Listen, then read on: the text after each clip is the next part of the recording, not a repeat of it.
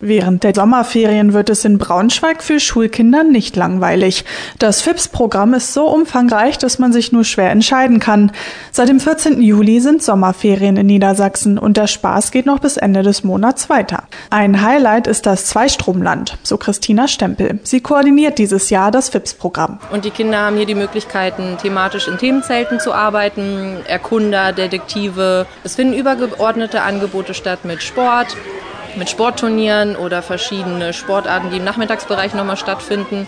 Außerdem ist ein übergeordnetes Angebot das Kletterangebot der Outdoor-Schule, die von Studierenden der Ostfalia Hochschule geleitet werden, wo der pädagogische Hochseilgarten und die Jakobsleiter beklettert werden können. Bei dem FIPS-Programm machen viele Anbieter mit, wie diverse Jugendzentren, die Stadtbibliothek Braunschweig, Braunschweiger Museen, die Naturfreunde Jugend oder auch der DLAG. Das war in den letzten zwei Jahren nicht so, wie wir alle wissen, aus Sorge vor Corona.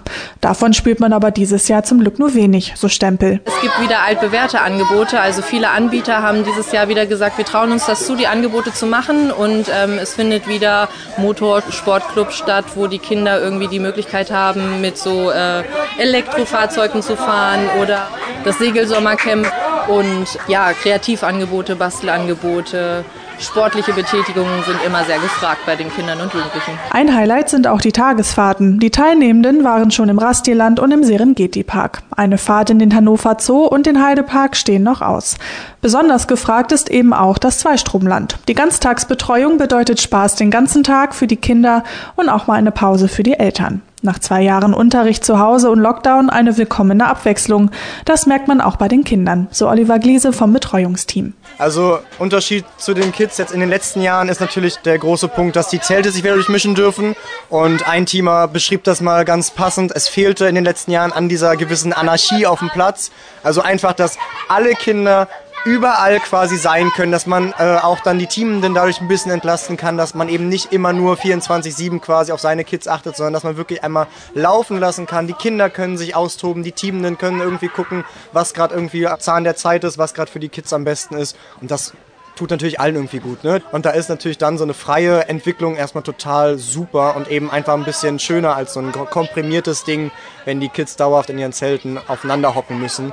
Und so entstehen natürlich auch Freundschaften über die Zelte hinaus hinweg und das ist ganz, ganz cool, ja. Aber nicht nur die Kinder kommen auf ihre Kosten, auch Jugendliche von 10 bis 15 Jahren können aus einem ganz eigenen Programm wählen, ganz nach ihren eigenen Bedürfnissen, so Stempel. Hip-Hop-Angebote oder Graffiti-Angebote. Minecraft ist zum Beispiel auch sehr gefragt und ähm, das ist auf jeden Fall deutlich geworden, weil die Wartelisten bei den Minecraft-Angeboten fast explodiert sind. Minecraft ist sowas wie Lego, nur im Internet und der Renner bei den Jugendlichen. Neben Beschäftigung in den Ferien sollen die Kinder vor allem eins mitnehmen, eine Menge Spaß und noch einiges mehr. Klar nehmen die Kinder mit, dass sie irgendwie ihre Kreativität schulen können, ihre Beweglichkeit oder ihr Erfindungsreichtum, Fantasie, all das, was, was man sich irgendwie vorstellen kann, wo irgendwelche Entwicklungspotenziale sein können. Und natürlich bilden sich auch äh, durch Ferienprogramme einfach Freundschaften bei den Kindern. Das FIPS-Programm geht jetzt noch zwei Wochen. Einige Events sind noch geplant, verrät Stempel. In den nächsten zwei Wochen finden noch Angebote von der Stadtbibliothek statt, von Museen hier in Braunschweig oder vom Abenteuerspielplatz in Melverode. Das sind so Angebote, die die 6-Plus-Kinder ansprechen, 6 bis 10 Jahre. Und im 10-Plus-Kalender gibt es noch Angebote von der AWO Schiene mit Wellness-Angeboten, Gaming und Tischtenniscamp gibt es noch Hip-Hop, Graffiti-Workshops und von der Maker Akademie, die machen ähm, Angebote, die sehr viel mit Technik zu tun haben. Da ist auch noch viel mit dabei.